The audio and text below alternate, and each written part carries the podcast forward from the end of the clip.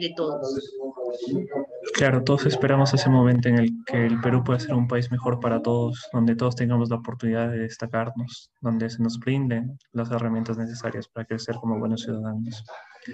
Pero bueno, llegado en este punto de la entrevista, comenzaré con las preguntas planteadas por el grupo para los especialistas del tema. En este caso, para usted, la especialista de los y Yana Carbamaca Cáceres. Aunque creo que esta pregunta ya la hemos contestado al inicio, quisiera reiterarla. Y la primera pregunta es, ¿qué comprende usted por una educación de calidad? Una educación de calidad sería aquella en la que tanto docentes como estudiantes podamos tener todos los recursos a fin de desplegar todas las estrategias y lograr que nuestros estudiantes pues eh, desarrollen no solamente esas competencias lógicas, no solamente esas competencias matemáticas o de comprensión lectora, sobre todo en el sentido de saber de que pueden ser seres humanos de éxito. Para mí eso sería calidad, Armando.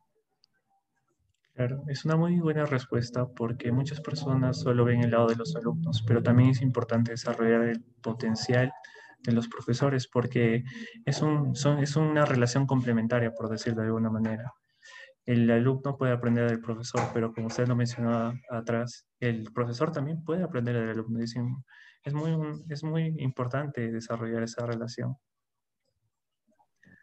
Sí, definitivamente que sí.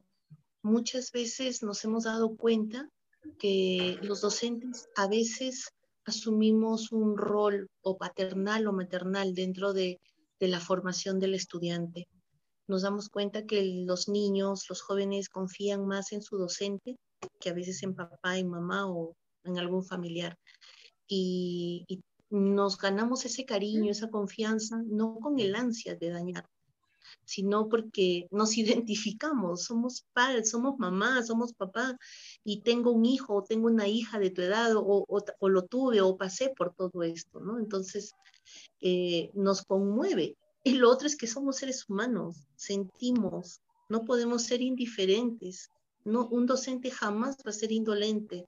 Si ese docente carece de algo, pues se equivocó y nos damos cuenta de que, bueno, no está hecho para ser docente. Y, y, y un docente pues siempre tiene el corazón en la mano, siempre está presto, como el Boy Scout, siempre listo para lo que fuere. Lo mandan a la guerra sin armas y él va, ¿no? Entonces, eh, nuestra, nos debemos a nuestros niños, a nuestros estudiantes. Y ahí vamos, allí vamos con esa emoción social que nos embarga cada día para, para desarrollar nuestro trabajo nada más y poder llevar ese pan a nuestra casa. No es otra cosa lo que nos mueve. Claro, eso, como usted menciona, hasta a mí, a mí me inspira porque es un ejemplo de vocación, ¿no? De querer tu carrera, de estar ahí enfocada en buscar lo mejor, ¿no? Siempre. Bueno, la siguiente pregunta, aunque también ya la hemos abordado, es ¿cuál es su opinión con respecto a los resultados obtenidos por Perú en las evaluaciones PISA? siempre, ¿no? Que, viene, nos duele el corazón los resultados. Y el Perú, en un intento de remontar esos resultados, ha generado lo que son los bonos y las instituciones educativas todos los años, esto en lo que es la evaluación censal se compite a nivel local, regional, nacional. Y los que superan la valla, por decir de alguna manera, o los resultados de sus exámenes anteriores, y, y son los deseables y cada vez son más altos, toda su institución, absolutamente todas, se hacen acreedores a un bono, ¿no? Y este bono es un sueldo, y entonces hay un esfuerzo de toda la institución, del director, de los docentes, para mm, sobre todo apoyar esas iniciativas, ¿no? Entonces, como esta evaluación censal es en segundo y cuarto grado en primaria y en secundario en segundo y cuarto de secundaria, esto se hace en esta, eh, eh, de alguna manera, esta sana competencia, en el sentido de saber de que cada vez podemos pensar mejores resultados. ¿no? Entonces, ¿hay una lucha permanente? Permanente. ¿Hay una competencia? Sí. Oroya, por ejemplo, la UGELUL Yauli, la Oroya se caracteriza en que desde el 2016 están ocupando a nivel regional el primer lugar, ¿no? En, que son los logros de, de los aprendizajes. Entonces, ah, ¿por qué? Porque hay una cultura de competencia. Y eso lo han entendido. ¿Por qué? Porque a, a diferencia de las otras UGELs, allá que se encuentra el compromiso de los padres y familia.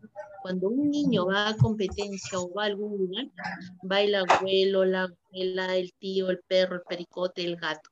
Es una cosa que no se ve en otro lugar, ¿no? Entonces, acá solamente se ve, por ejemplo, cuando los niños de jardín compiten. Allá no. Si un niño secundaria o, o de primaria está yendo a algún, algún algún evento, van todos, ¿no? Inclusive tienen una competencia que es de danza, que es de talentos, que es de ajedrez, de canto, y, y ellos le llaman takanakui. Entonces, ¿qué hacen? Todos compiten, todos, papá, mamá, hijo, docente, se involucran todos.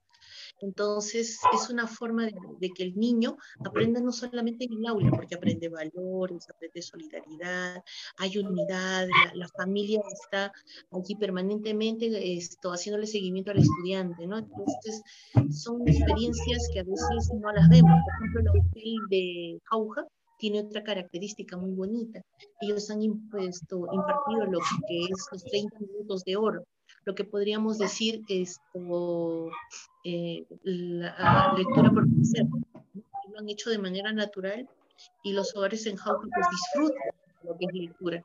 Entonces hay iniciativas en ese sentido de saber de que sí, mejor así, con optimismo también y sin recursos, como te vas dando cuenta, ¿no? Entonces estamos avanzando lento, Armando, pero avanzando al fin. Claro, o sea, en muchos casos solo nos enfocamos en los resultados, pero no en el trasfondo que hay, ¿no? Puede ser el esfuerzo de muchos profesores o de algunas deficiencias que puede haber por parte del Estado. Bueno, la siguiente pregunta está relacionada al mero Estado, que es, ¿qué medidas considera usted que está adoptando el Estado ante esta problemática? Perdón, no te escucho bien. Ya, eh, la pregunta es, ¿qué medidas está adoptando el Estado ante esta problemática? Lo, por ejemplo, eh, tenemos ahora eh, implementado lo que es la estrategia Aprendo en Casa. Se han sacado también adicionalmente lo que es la matrícula extraordinaria para, los, para aquellos niños que no han alcanzado la matrícula oportuna. Eh, tenemos también que de alguna manera el ciclo académico de los estudiantes antes terminaba el 31 de diciembre y si han tenido algún inconveniente o no han podido desarrollar sus clases como quisieran a lo largo de, del periodo anual de clases, eh, se ha extendido junio, ¿no? Y, y, si tienen que dar subsanación y todo lo demás, las evidencias y todo, en marzo, ¿no? Entonces, esto varía si es de eh, en el caso de primaria en el caso de secundaria. En el caso de educación inicial no tenemos eso. Entonces, ¿existe esa preocupación del Estado? Sí, ¿no? De hacer, podríamos decirlo de alguna manera, una educación supletoria para aquellos niños que, que están en riesgo, ¿no? Porque entendamos también que un 22% de nuestra población escolar nacional está sin estudiar y lo que es peor, el, 45, el 44% de todos los estudiantes de las instituciones educativas privadas han pasado al estatal. ¿Eso qué quiere decir? Que el estatal está rebalsando, no está reventando. Entonces, eh, ¿qué, hace, qué, ¿qué se está haciendo en ese sentido? Eso, mejorar solamente los, los recursos en el sentido de saber de que Aprendo en Casa está llegando no solo por televisión, sino por web. Ahora se están haciendo programas de radio, se están haciendo, y los programas de radio se están haciendo también en las diferentes lenguas originarias que tiene nuestra nación. Entonces, en ese sentido hay todo un despliegue. Lo otro es que los textos escolares han sido entregados oportunamente, a diferencia de otros años que llega a medio año, en mayo, ¿no? Ahora no. Para cuando inicie, iniciaban las clases de nuestros niños, se tenía que tener el texto, ¿no? Para la primera semana de marzo. Han habido algunas cosas que, bueno, llegaron a la demora, a la entrega eh, inoportuna, sí, pero se subsanó dentro del mes de marzo. ¿no? Excepcionalmente, algunas regiones recibieron sus textos en el mes de abril, pero casi todos nuestros estudiantes han contado. Lo otro es de que todavía está en ese proceso de implementación lo, el, compromiso del Estado, ¿no? que era una tablet por estudiante. Pero para esa tablet ha habido condiciones, porque te comento que dentro de lo que son las regiones están divididos de alguna manera por quintiles de pobreza. Entonces se identifican distritos que, que son más pobres que otros y los distritos más pobres son los que se han hecho acreedores a estas tablets. Entonces no han llegado las tablets para todos, ¿no? Entonces debió ser para todos y eso era lo que los padres creían que iba a ser para todos y entonces eso generó un poco de confusión y de descontento de los padres, ¿no? Pero esperemos que el Estado también lo siga subsanando, ¿no? Entonces, que a veces es, mm, no sé, más, mm, más fácil, ¿no? Que, que, el niño tenga una tablet y pueda hacer las tareas que, que el mismo texto que a veces termina pues ahí olvidado, ¿no? Entonces, me imagino que ya esta nueva modernidad de clases virtuales hará de que el Estado también esto tome de alguna medida más interés, ¿no? Y eso, eso hay que aplaudir al ministro de Economía, ¿no? Porque ha incrementado el presupuesto en el Ministerio de Economía de Transportes y Comunicaciones. ¿Para qué? Para mm, esto, eh, ¿cómo se dice? Implementar en las instituciones educativas y mejorar la cobertura de Internet para que las eh, sean beneficiados más estudiantes, ¿no? Entonces, algunas iniciativas, bueno, que pues esperemos, sí, ¿no? Logren el impacto que se espera. Muy buena apreciación, de verdad. Y por último, quisiera hacer las dos últimas preguntas que pueden estar relacionadas. Y es, ¿qué áreas de, lo, de, ¿qué áreas de la educación debería priorizar el Estado y qué metodologías se deben aplicar para garantizar una educación de calidad? Allí te puedo responder muchas cosas y va a depender un poco de tu formación y de, la, de las teorías o corrientes pedagógicas en las que, bueno, te desenvuelvas mejor. Eh, te voy a hablar un poco de lo que hace Jean Piaget. ¿Y por qué? Eh, Piaget esto establece eh, el desarrollo humano en estadios. Y, por ejemplo, vemos que los primero, la primera etapa es la preoperacional. Entonces el niño no todavía no, no, no es capaz de entender ciertos conceptos. Por eso es que las nociones las adquiere hasta los 5 o 7 años, no conceptos. O sea, un niño de 5 años no te va a entender, por ejemplo, esto, ¿qué es frío? No, él va a sentir el frío, pero tú sí ya puedes darme un concepto de frío. Entonces, ¿qué ocurre? Un niño de educación inicial a ver, te doy un ejemplo. Mira, en tanto no toque, no lo pruebe, no lo mire, no, no experimente, no va a entender. O sea, yo no le puedo decir al niño, ¿sabes qué? El sol es amarillo, ahora pinta el amarillo. No, el niño tiene que tocarlo, ¿no? Entonces, lo otro. Entonces, al tocar, ¿qué está haciendo? Experimentar. ¿no es cierto? Experimenta. Estará frío, será duro, será suave, pesa, no pesa. Entonces, mira, está, él solo ya está generando unas, está emitiendo una serie de juicios de valor. Y entonces eso es lo que nos falta en educación. Lo que un poco nos han acostumbrado, ¿no? Pizarra, carpeta, profesor. Pizarra, carpeta, profesor. Tarea, examen. Tarea, examen. Y dime, ¿en qué momento te desarrollas como ser humano? O sea, ¿dónde está tu, iniciativa? ¿De qué independencia hablamos? ¿De qué autonomía? Si solamente te he entregado un texto y, me he limitado a decir, ya, por favor, Armando, lees el texto, me entregas un resumen, haz una sinapsis y presenta un organizador. ¿Qué aprendiste? ¿Qué aprendiste? Entonces, prácticamente. claro, copia y pega. Control copiar, control pegar. ¿No? Hay una experimentación obvio, ¿no? Y entonces eso es lo que se pierde, ¿te das cuenta? O sea, esa autonomía que, la, que, le damos en el primer nivel o en, el segunda, en el segundo ciclo a nuestros niños en educación inicial se pierde en primaria, porque ya lo sientas a una carpeta, copias la tarea, el examen. Y en secundaria ni, ni, ni qué ¿no? Y en la universidad ya pues estamos en otro nivel. Entonces, el ¿cuál es el esfuerzo del Estado en ese proceso? De eso, de darle la autonomía al docente, de darle autonomía al director, de que planteen sus propios planes, que planteen sus propios proyectos de innovación, en el sentido de saber de que sí, ellos pueden lograr nuevos objetivos. Y el maestro todavía no se lo cree.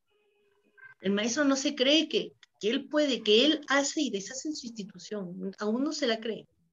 Y aún todavía está un poquito con eso, ¿no? De que cómo hago, porque ¿qué me va a decir la especialista? ¿Qué me va a decir la directora?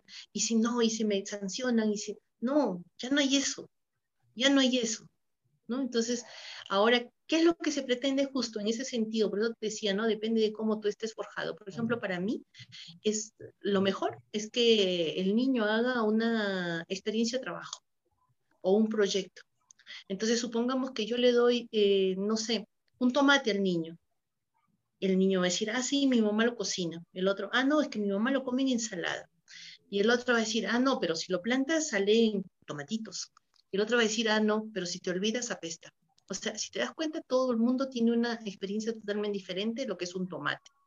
Y al final, eh, no sé, tu, tu, pregunta era otra. ¿no? Entonces, el niño desde su experiencia va a tener muchos enfoques, muchas, muchas formas de resolver un, solo concepto. Entonces, ¿Qué se podría hacer? Sí, mejorar la capacidad de razonamiento del niño en, función a qué? A lo que es la experiencia, los experimentos, a lo que es la indagación, a lo que es la experimentación, al ensayo-error y todo en todo ese proceso.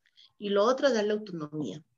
Listo, le doy los dos, ah, entonces ahora sí, puedo puedo hacer, no sé, concursos de razonamiento, puedo hacer concursos de comprensión. ¿Por qué? Porque ha, seguido toda una secuencia y él mismo ha establecido un propio método de aprendizaje, más no impuesto, porque un antes, un durante, un después, él solo ha experimentado el cómo.